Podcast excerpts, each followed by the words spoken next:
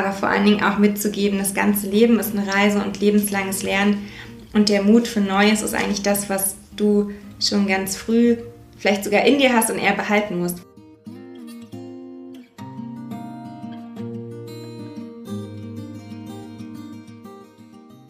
Hallo und herzlich willkommen zu Sinneswandel, dem Podcast für persönliche und gesellschaftliche Transformation. Ich bin Marilena Behrens und freue mich, dass du heute mit dabei bist.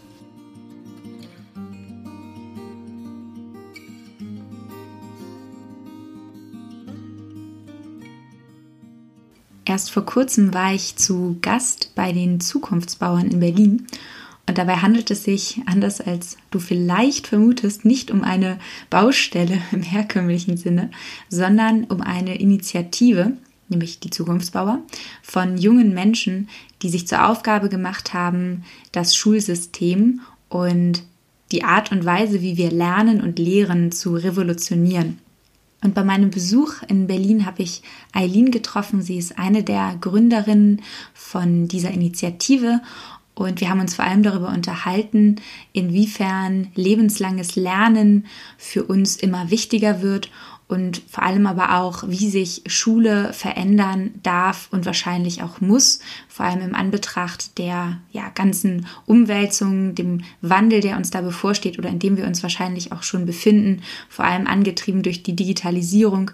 Da gibt es wirklich sehr, sehr spannende Studien. Zum Beispiel eine, die besagt, dass 65 Prozent der Kinder, die heute in die Schule kommen, in Berufen arbeiten werden, die es heute noch gar nicht gibt. Oder auch, dass 47 Prozent aller Jobs durch die Automatisierung der vierten industriellen Revolution, also dem zweiten Maschinenalter, was jetzt kommt, ähm, überflüssig gemacht werden. Das sagt sogar die Oxford University. Das hat sie sogar schon 2013 gesagt. Und naja, ich weiß nicht, wie es dir geht, aber wenn ich an Schule denke, dann denke ich da immer noch an ein recht veraltetes System. Ähm, es hat sich natürlich auch schon eine ganze Weile, äh, eine ganze Menge verändert.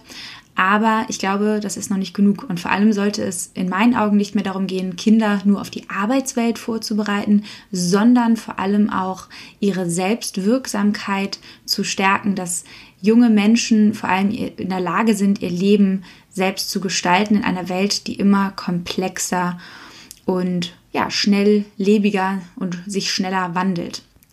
So, genug vorweg. Ich wünsche dir ganz viel Freude bei dem Interview mit Eileen Möck von den Zukunftsbauern. Herzlich willkommen, Eileen, im Podcast Sinneswandel. Ich freue mich, dass ich heute bei euch, bei den Zukunftsbauern, zu Besuch sein darf. Ja, danke für die Einladung. ich finde es sehr lustig, wie in welcher Kürze der Zeit wir uns jetzt schon äh, immer wieder getroffen haben. Ich bin ja vor, ich glaube, weiß, es waren so drei Monate, glaube ich, da bin ich auf euch zufällig aufmerksam geworden. Oder was heißt zufällig? Äh, zum Glück. Ihr habt ja ein Projekt oder eine Initiative gestartet, die heißen die Zukunftsbauer. Und ähm, ihr setzt euch vor allem für die für Bildung ein, für Schulbildung und schreibt auf eurer Website, dass ihr gerne oder dass ihr euch wünscht, dass es ein Teil eurer, eurer Mission ist, eurer Vision ist, ähm, Kinder für oder Jugendliche, junge Menschen eher gesagt, ähm, zu Entrepreneuren ihrer eigenen Zukunft ähm, dabei zu unterstützen, dass, dass sie selbstbewusst leben, dass sie ihre eigene Zukunft gestalten. Und mich würde zuallererst mal interessieren, was ist euer, was ist euer Why sozusagen? Wie ist es zu dieser Initiative gekommen? Was hat euch bewegt? Ja, ähm, ja das ist gar nicht so einfach ähm, zusammenzufassen. Also es fing damit an, dass Jens und ich ähm, und auch noch Magda aus unserem Team Zukunftsforschung an der FU Berlin studiert haben, ähm, im Master. Und uns hat dieser Studiengang ähm, komplett verändert. Also zu einem Menschen entwickelt, der auf einmal viel nachhaltiger über Dinge denkt, viel systemischer ähm, und auch ja viel vorausschauender. Und das fanden wir einfach sehr, sehr spannend, ähm, was wir in diesen kurzen zwei Jahren einfach gelernt haben, den Blick auf die Welt ganz anders zu sehen und auch auf uns selbst und das ist das, was wir jetzt eigentlich jedem zugänglich machen möchten. Also das ist im Prinzip so unser Why, dass wir sagen, wir möchten jeden Menschen zum Zukunftsgestalter machen, beziehungsweise das ist die Mission. Unser Why ist, dass wir in einer Welt leben, in der jeder Mensch ähm, ja ein, ein eigener Lebensgestalter ist und wir gemeinsam Zukunft gestalten und jeder dabei seinen eigenen Weg entdeckt für sich. Und da habt ihr euch gedacht, dass, äh, dass, dass die logische Konsequenz dessen ist, dass man bei den jungen Menschen anfängt, oder? Genau, also wir waren vorher viel in der Beratung und da haben wir gemerkt, dass man bei erwachsenen Menschen einfach oft schon an bestimmte Grenzen stoßt, weil sie einfach schon sehr, ja, das Hoffen und meist verloren. Ja, bei manchen vielleicht schon. Ähm, und wir haben einfach überlegt, okay, ähm, wenn wir das im Masterstudiengang so bereichernd fanden, warum haben wir das nicht vorher in unserer Bildungslaufbahn schon mal erfahren dürfen? Und die Schule ist halt die Institution, wo einfach noch alle auch zusammen sind. Ne? Also erst ab der 11. Klasse teilt es sich ja dann auch in Gymnasium und ähm, Sekundarschulen. Und wir haben gesagt, okay, wir möchten ja viel früher ansetzen, nämlich noch vor dieser Teilung. Das heißt, wir müssen in die Schulen gehen. Plus, ähm, wir haben ja mit dem Feld Studien- und Berufsorientierung, was verpflichtend ist in, in Schulen seit zwei Jahren, ähm, ein Feld, was gerade ähm, eigentlich total umfassend ausgebaut werden müsste, die Schulen aber nicht richtig hinterherkommen, weil es fehlt Wissen, es fehlen Ressourcen und äh, ja auch Konzepte. Mhm. Und deswegen sehen wir die Zukunftsforschung ähm, oder besser gesagt reden wir immer von Zukunft als ein Lehr- und Handlungsfeld, ähm, als einen Weg, unser Denken in die Schulen zu bringen und die Studien- und Berufsorientierung so als das trojanische Pferd, um es wirklich auch im Curriculum zu platzieren. Ja. Ich bin auch immer wieder erstaunt, ähm, dass wenn man sich in der Wirtschaft anschaut, was da mittlerweile alles passiert, wie viel Geld auch da hineingesteckt wird, dass ähm, Unternehmen mitkommen, was jetzt vor allem Digitalisierung angeht, was aber auch unseren, den gesellschaftlichen Wandel angeht, der uns bevorsteht. Da passiert ja im Vergleich dazu in Schulen gefühlt fast gar nichts. Yeah. Also die Welt wird komplexer. Man sagt, dass bis zu fast 50 Prozent der Jobs, die heute existieren, eventuell durch äh, Algorithmen, durch Maschinen vielleicht ersetzt werden. Ähm, und in der Schule werden wir trotzdem immer noch äh, quasi zu äh, Arbeitstieren ausgebildet. Ähm, also ich habe das Gefühl, dass äh, der Taylorismus da immer noch sein, sein Werk zu, oder immer noch am Werk ist.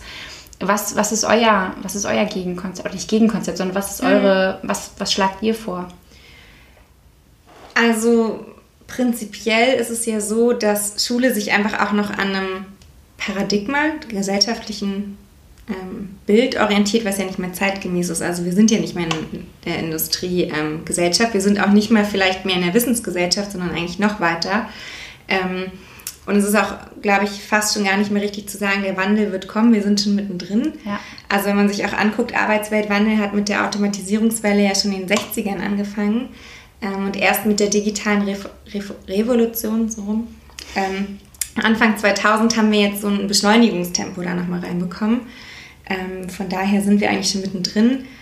Und unser Ansatz ist, dass wir prinzipiell den Schüler nicht als jemanden verstehen, der ausgebildet werden muss, also total passiv und auch vielleicht für irgendwas Festgeschriebenes, was man im Kopf hat, ähm, so wie es ja früher war, wo man einfach ein Staatsdiener geworden ist ähm, im preußischen Schulsystem, sondern dass man zu jemandem, dass man sich erst zu jemandem entwickelt und dass die Schule eine Station ist, aber eigentlich das ganze Leben ist eine Lernreise. Also statt zu sagen, ich lerne in der Schule fürs Leben oder ich werde vorbereitet. Was man natürlich auch machen muss, ist die Schüler vorbereiten auf diese Zeit danach, aber vor allen Dingen auch mitzugeben, das ganze Leben ist eine Reise und lebenslanges Lernen und der Mut für Neues ist eigentlich das, was du schon ganz früh vielleicht sogar in dir hast und eher behalten musst, weil die Schule vielleicht eher vieles kaputt macht als aufbaut. Das ist ja auch so ein Diskurs, der gerade stattfindet. Ähm, kann ich dir nur, also ist es auch mein persönlicher, ähm, ja, mein persönlicher Wunsch, dass sich da eine Menge in die Richtung verändert, dass äh, nicht mehr so viel gefragt wird, was müssen Kinder oder was müssen Menschen mitbringen, um auf dem Arbeitsmarkt bestehen zu können, sondern eher, welche Fähigkeiten und, und welche Charaktereigenschaften wünschen wir uns eigentlich für, für, für die nachkommenden mhm. Generationen? Was wünschen die sich, diese Menschen sich selbst? Mhm. Ich meine, die sind ja handlungsfähig, die, die sollten das ja auch für sich ja. selbst entscheiden können, anstatt nur zu fragen, ähm, was braucht es, um, um die Digitalisierung äh, zu überstehen? Also mhm. solche Sätze hört man ja auch manchmal und dann werden einfach immer weitere äh, digitale irgendwie Computer und äh, Pads in die, in die Schulen, ähm, mhm. in den Schulen eingeführt. Aber das kann ja nicht, also ich glaube nicht, dass darin die Lösung besteht. Deswegen würde mich jetzt mal interessieren, ähm, was habt ihr denn wirklich so für konkrete, was stellt euch für so konkrete Maßnahmen vor? Ja, also ich glaube, der erste Fehler ist schon mal, dass wir immer von Arbeitsmärkten reden. Also auch das haben wir, glaube ich, überstanden. Wir sind ja nicht mehr ähm, in irgendwelchen Tauschgeschäften, wo ich irgendwie Zeit und Arbeitskraft gegen Geld, also ja, so ist es, aber man sieht ja, dass sich Beschäftigung von Arbeit und Jobs eigentlich in Zukunft viel mehr entkoppeln wird. Ähm, das ist, glaube ich, so, dass der eher die erste Haltungsveränderung, die man vielleicht auch im Kopf machen muss. Ähm, und dann eher zu sehen, nicht es gibt eine Arbeitswelt, also wir reden mal von Arbeitswelten, auf die ich mich vorbereiten muss, sondern ich als Mensch bringe ja irgendwas mit und dann nutze ich das ähm, Gestaltungsinstrument Beruf, um dann die Welt so mitzugestalten, also das, diese Aktivität umzudrehen. Und bei uns ist es ganz konkret so, dass wir einen Lernraum entwickelt haben, die Zukunftsreise, ähm, in der junge Menschen mit ihren Lehrern zusammen auf Zukunftsreise gehen. Ähm, acht Missionen an 90 Minuten. Entdeckt man Trends, Technologien, Innovationen, also alles, was uns gerade so bewegt ähm, und eignet sich Stück für Stück so eine Eigenschaft an, die einen quasi zu einem Zukunftsbauer macht oder werden lässt. Also mutig sein, neugierig sein, kritisch denken, systemisch denken, ähm, aktiv sein. Äh, das ist quasi das, was man so von der Haltung mitbekommt. Und am Ende motivieren wir die Kids, dass sie sich zunächst mal fragen, ähm, nachdem sie das alles gesehen und verarbeitet haben, in welcher Welt möchtest du eigentlich leben, sodass sie eine Vision für sich irgendwo festlegen, ein Leitbild. Und dann zu fragen, okay, was glaubst du mit deinem Potenzial, mit deinen Hintergründen, mit dem, was dich interessiert, ähm, wie kann deine Rolle in so einer Welt aussehen, damit du diese Vision vielleicht auch erreichst und wie können dir heutige Berufsbilder dabei helfen. Und wir arbeiten da mit Design Fiction, also wir gehen nicht von heute in die Zukunft, sondern wir denken uns in die Zukunft und kommen dann zurück. Das heißt, die Kids erarbeiten fiktive Berufe, aus der Zukunft, die es jetzt vielleicht noch gar nicht gibt, ähm, die aber durchaus möglich sind. Ähm, ein Beispiel ist auch immer den Sauerstoffproduzenten oder Sauerstoffproduzentin hatten die Kids sich letztes Jahr überlegt, ähm, aufgrund der Klimakrise, ne, wie ist das, wenn wir irgendwie nicht mehr genügend Sauerstoff in der Atmosphäre haben, dann müssen wir das irgendwie künstlich erzeugen. Ähm, das wirkte erstmal total verrückt und weit weg und jetzt hört man irgendwie, die ISS ähm, forscht an Algen zur Sauerstoffproduktion im All. Ich glaube, in China gibt es mittlerweile auch ähm, eine Technologie, ein Gerät, was aus Algen Sauerstoff macht. Also es ist tatsächlich nicht mal eine Idee von 2070, sondern von 2019 und zeigt einfach, dass die Kids nochmal ein ganz anderes visionäres Denken auch mitbringen, was wir vielleicht als Erwachsene so im Alltag oft schon gar nicht mehr in uns tragen. Und dass man da vielleicht, wenn es um Arbeitsgestaltung geht und um neue Berufe, auch mal sich inspirieren lassen sollte von den jungen Menschen und nicht nur andersrum, dass man als junger Mensch ähm, immer nur nach oben schaut, was machen die Älteren. Und ähm, das wäre ja jetzt sozusagen ein, ähm, oder ihr arbeitet ja jetzt schon mit, mit, mit äh, Schulen zusammen mhm. in so kleinen Pilotprojekten. Könntet ihr euch auch vorstellen, eine, eine eigene Schule zu mhm. entwickeln? Und wenn ja, wenn du dir jetzt so eine eine Utopie aufbauen könntest. Mission Utopia sagt ihr auch gerne. Ähm, wie würde so eine, eine Schule aussehen? Also das Witzige ist, dass ich gerade von ganz vielen Leuten höre, die so im Bildungsbereich kämpfen, dass sie sagen, okay, wir bauen jetzt einfach eine eigene Schule. Weil anscheinend ist es einfacher, eine neue Schule zu bauen, als im alten System irgendwie Veränderungen ähm, zu schaffen. Ähm, ich kann gar nicht richtig sagen, wie so eine Schule aussieht. Also unser Ansatz, wir haben auch so eine Art Vision und Konzept für die Schule natürlich entwickelt, nach der wir streben, ist, dass wir die Schule als ein System verstehen. Also wo es erstmal nicht um Ausbildung, sondern um Selbstbildung geht, wo es ähm, nicht um geschlossene Schülergruppen geht, sondern um Austausch zwischen allen möglichen Leuten, also genauso auch mit älteren Leuten, die vielleicht daneben dran wohnen oder mit Betrieben, die in dem gleichen Kiez oder im gleichen Bezirk sind. Also, dass man die Schule eher als auch so eine institutionelle Community versteht, weil oft ist es ja so, auch wenn man sich anguckt, wo Schulen verortet sind, das ist eigentlich der einzige Raum, wo wir auch gesellschaftlich alle noch so zusammen sind, bevor sich ganz viel dann trennt. Mhm. Ähm, und die nehmen halt auch ganz oft so eine ja, sehr zentrale örtliche Rolle ein.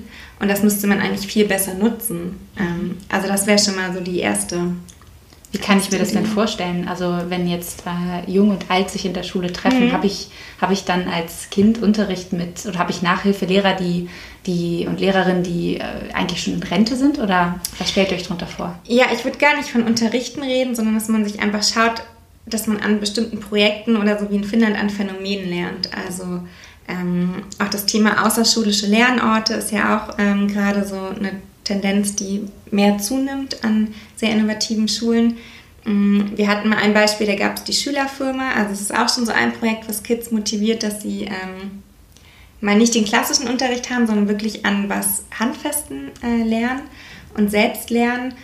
Und da ist die Idee, okay, können Sie nicht vielleicht irgendwelche Rentner, die gerade ähm, ja auch eine neue Herausforderung nochmal suchen. Ja, ist ja äh, auch ein großes Problem. Ne? Ja, genau. Ähm, ne, was machen die so mit ihrer Zeit?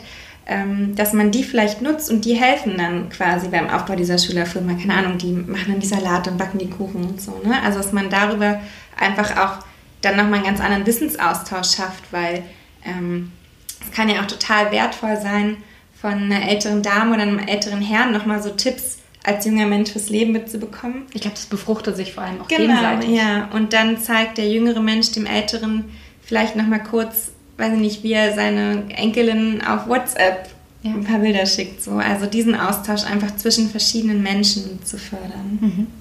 Und gibt es in solch einer Schule noch äh, Klassenverbände und Schulfächer? Ich denke nicht. Also ich glaube, es geht eher darum, ähm, bestimmt, also ja, Dinge zu vertiefen, vielleicht auch fachlich und ähm, ja, nochmal sehr stark auf Wissen ausgehen, aber dass ganz viel eher über Erfahrung und Erlebnis geht und dafür irgendwie die Räume zu schaffen. Ähm, aber das Traurige ist ja, dass wir eigentlich nicht in der Schule aufhören sollten, sondern es gibt ja auch mittlerweile Konzepte, ähm, auch von Partnern, mit denen wir zusammenarbeiten, die sind halt so cool und innovativ. Das ist viel mehr als nur die Schule als Institution, sondern da geht es darum, das auch zu verbinden mit der Weiterbildung, wenn wir erwachsen sind, wenn wir in, ja, in der ersten Studienorientierung sind oder auch später im Bereich lebenslanges Lernen. Also das viel, viel mehr aufzubrechen, viel mutiger zu sein. Ich glaube auch, ich muss manchmal so ein bisschen an dieses Bild denken vom, äh, von, von King Kong in dem Film, wo die Wissenschaftler in, äh, nach, den, nach Fußabdrücken von diesem Affen suchen ähm, und die, sich auf diese ganz kleinen Fußabdrücke natürlich irgendwie auf die Suche gehen. Und dann wird in dem Film so ein bisschen weiter weggezoomt und mm. auf einmal sieht man, dass die yeah. Wissenschaftler in einem riesengroßen Fußabdruck sich befinden. Also wir denken oft halt wirklich noch viel zu klein und wir können uns bestimmte Dinge manchmal noch gar nicht vorstellen, mm. weil dieses System Schule ja auch leider einfach schon eine ganze Weile existiert, nicht großartig ja. verändert wurde, auch nicht nachdem festgestellt wurde innerhalb von der, von dem, von der PISA-Studie, dass wir angeblich ja alle irgendwie verdummen. Mm. Ähm, auch da ist ja nicht, nicht wirklich viel passiert. Also eine Bildungsrevolution, davon sind wir ja weit entfernt, ja. habe ich das Gefühl. Aber es ist halt auch die Frage, ne, möchte man eigentlich immer, dass sowas wie PISA und so klassischen Intelligenzmessen eigentlich überhaupt unser... Nee, gar nicht. Ne, also, ne, die Messlatte ist, genau. Ähm, also ja, aber es ist halt einfach traurig. Ich glaube, das, was mich so krass frustriert in Deutschland, ist, dass wir als ein Land, was irgendwie vorgibt, ähm, ja auch wirtschaftlich ganz weit vorne sein zu wollen und auch politisch ähm, viel Mitspracherecht weltweit haben, dass wir aber beim Thema Bildungsausgaben in Europa mit äh, ganz weit hinten stehen. Das finde ich irgendwie sehr, sehr traurig, dass wir da diesen Fokus nicht haben.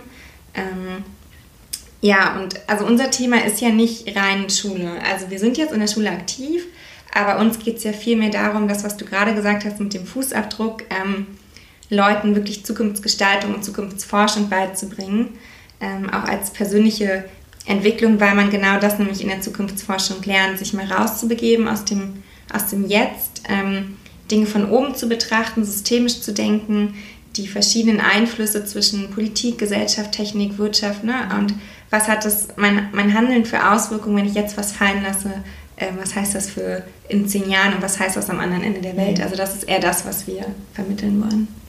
Und habt ihr da irgendwelche Vorbilder? Also gibt es ähm, Menschen oder Institute, mhm. Bücher? Gibt es irgendwas, was euch besonders inspiriert hat mhm. neben eurem Studium? Ja, also das Studium an sich war schon klasse ähm, am Institut Futur. Es ist sehr, sehr nah verbündelt mit der Bildung für nachhaltige Entwicklung. Also wir sind da ganz stark im Austausch mit den Konzepten auch von der UN. Ähm, auch im Bereich Futures Literacy nennt man das. Das ist von der UNESCO ähm, quasi so ein Instrument, um wirklich Zukunftsdenken aktiv zu fördern. Und man kann das halt tatsächlich nochmal lernen.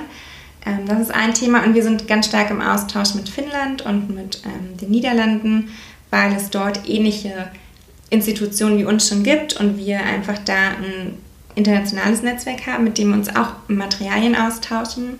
Ähm, das ist halt immer ganz interessant, dass da Themen wie Nachhaltigkeit, Zukunft ist halt die höchste Prio im Curriculum. Mhm. Und bei uns ist das jetzt gerade so ein kleines Add-on. So, ne?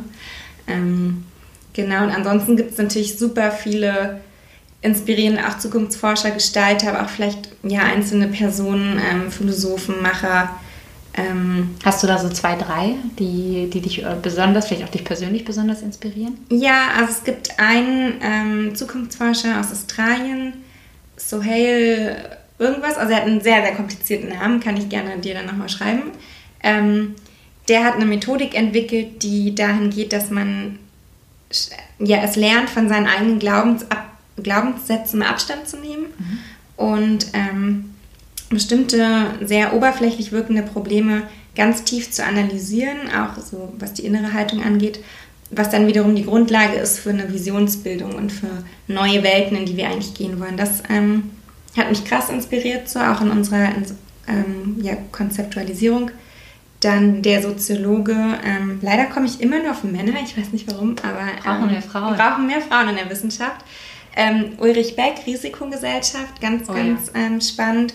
Und der Soziologe Hartmut Rosa mit der Resonanzpädagogik, ähm, das finde ich sehr spannend. Das ist gar nicht nur auf Schule gemünzt, sondern generell, wie wir unser Leben leben und wie wir Demokratie wieder besser fördern können und Naturverbundenheit und Zwischenmenschliches. Das finde ich sehr inspirierend.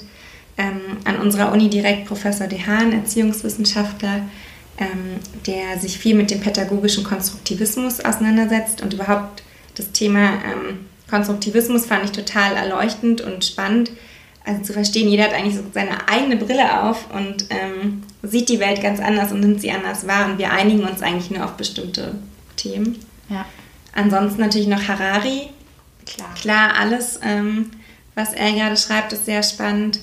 Ähm, und auch ein Richard David Brecht in Deutschland. Also die Bücher Den haben wir jetzt, hast du ja deinen dein, dein Fangirl ja, gehabt letzte auf Woche. Auf jeden Fall, weil wir da schon echt viele Überschneidungen auch inhaltlich so haben. Ähm, das ist immer ganz schön, wenn man dann so sich ja seine eigenen Gedanken macht und dann trifft man irgendwie auf Menschen, auf Bücher, auf Momente, wo man merkt, krass, ich bin gar nicht alleine mit so. Ja, das finde ich auch hier. Also ich, ich, als ich von euch gehört habe, ich muss sagen, äh, bei mir ging auch so ein, so ein erleichtertes äh, Seufzen ähm, durch meinen Körper, weil ich äh, eben auch feststellen durfte, wow, es, es gibt zum Glück noch, noch andere Menschen, die, mhm. die sich da auf den Weg gemacht haben. Und ich finde es unglaublich mutig, vor allem auch in ähm, in welch jungen Alter, in welchen jungen Jahren ihr euch jetzt schon ähm, auf die Reise gemacht habt, so ein ja doch recht festgefahrenes System und mhm. revolutionieren zu wollen. Und mhm. vor allem, ihr wollt das ja auch nicht alleine machen, sondern mhm. ihr wollt ja auch andere Menschen dafür begeistern. Ähm, wie kann man euch dann am besten unterstützen? Ja, also was wir gerade machen ist, ähm, wir sind mit einer Stiftung im, ja, in der Planung. Ich kann es noch nicht alles so offiziell sagen, aber ähm, eine Ausschreibung zu starten ab Herbst, wo sich Schulen bewerben können, dass sie mit uns gemeinsam die Zukunftsreise machen. Da suchen wir auf jeden Fall dann engagierte Lehrer und Lehrerinnen, die Lust haben, das ähm, Abenteuer mitzugehen.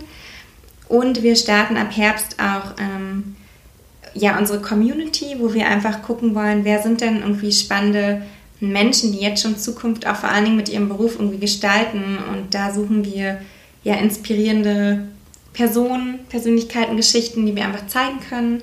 Ähm, Medienpartnerschaften ganz spannend, weil was man ja immer vergisst, ähm, oft in Schulen ist es so, dass das gar nicht so selbstverständlich ist, dass da irgendwie mit neuen ja, Content-Themen gearbeitet wird. Also da wird eben noch viel mit Büchern gearbeitet und mit Themen und Wissen, die vielleicht dann vom letzten, vorletzten Jahr sind. Und was wir ganz stark machen wollen, ist ja wirklich Zukunftsthemen an Schulen zu bringen und die sind ja relativ schnell auch wieder ähm, überholt. Das heißt, wir müssen es irgendwie hinkriegen, ähm, so einen dynamischen Wissenserwerb ähm, ja, zu schaffen. Und da sind Partnerschaften halt super wichtig. Ähm, und ich finde es auch schön, dass vielleicht große Zeitungen, Magazine, äh, ich weiß gar nicht, Medienlandschaft einfach versteht, dass sie da vielleicht auch nochmal einen ergänzenden Bildungsauftrag liefern kann, wenn sie einfach ihre Inhalte nochmal schülergerecht auch aufbereiten. Ähm, Absolut. Also das ist ein großes Thema. Genau. Und ansonsten sind wir halt auch so aufgestellt, dass wir gar nicht nur in Schulen aktiv sind, weil wir einfach merken, ähm, die Schüler haben teilweise uns schon besser verstanden als die eigentlich Multiplikatoren, an die wir aber ran müssen. Ähm, das heißt, wir sind da auch für andere Institutionen offen. Sehr schön. Und melden dann am besten unter eurer Website? Genau, oder? ja. Und dann gucken wir mal, ob wir. Wie heißt die? Achso, die Website, die zukunftsbau.com. Mhm. Und die E-Mail-Adresse ist, glaube ich, hello at zukunftsbauer.com. Verlinke ich in den Show Notes. Genau. Und ansonsten sind wir natürlich ganz motiviert und gespannt, was zum Beispiel wir ja auch zusammen auf die Beine stellen können und ähm, gemeinsam Menschen noch motivieren, mutig zu sein, einfach so die Zukunft für sich und für uns aktiv auch echt jetzt und heute mitzugestalten. Das ist doch ein richtig gutes Abschlusswort und ich äh, bin dir sehr dankbar und ich freue mich unglaublich doll auf das, was wir vielleicht noch gemeinsam oder bin ich mir sicher noch auf die Beine stellen werden. Ähm, freue mich, je mehr Menschen mit ihren Beitrag dazu leisten, je größer das wird, desto besser. Und ähm, ja, danke dir, Aline, für deine Zeit und für deinen Input. Ja, danke, dass du extra hergekommen bist. Wenn dir das Interview mit Eileen von den Zukunftsbauern gefallen hat, dann freue ich mich ganz besonders, wenn du Lust hast, dich selbst zu beteiligen.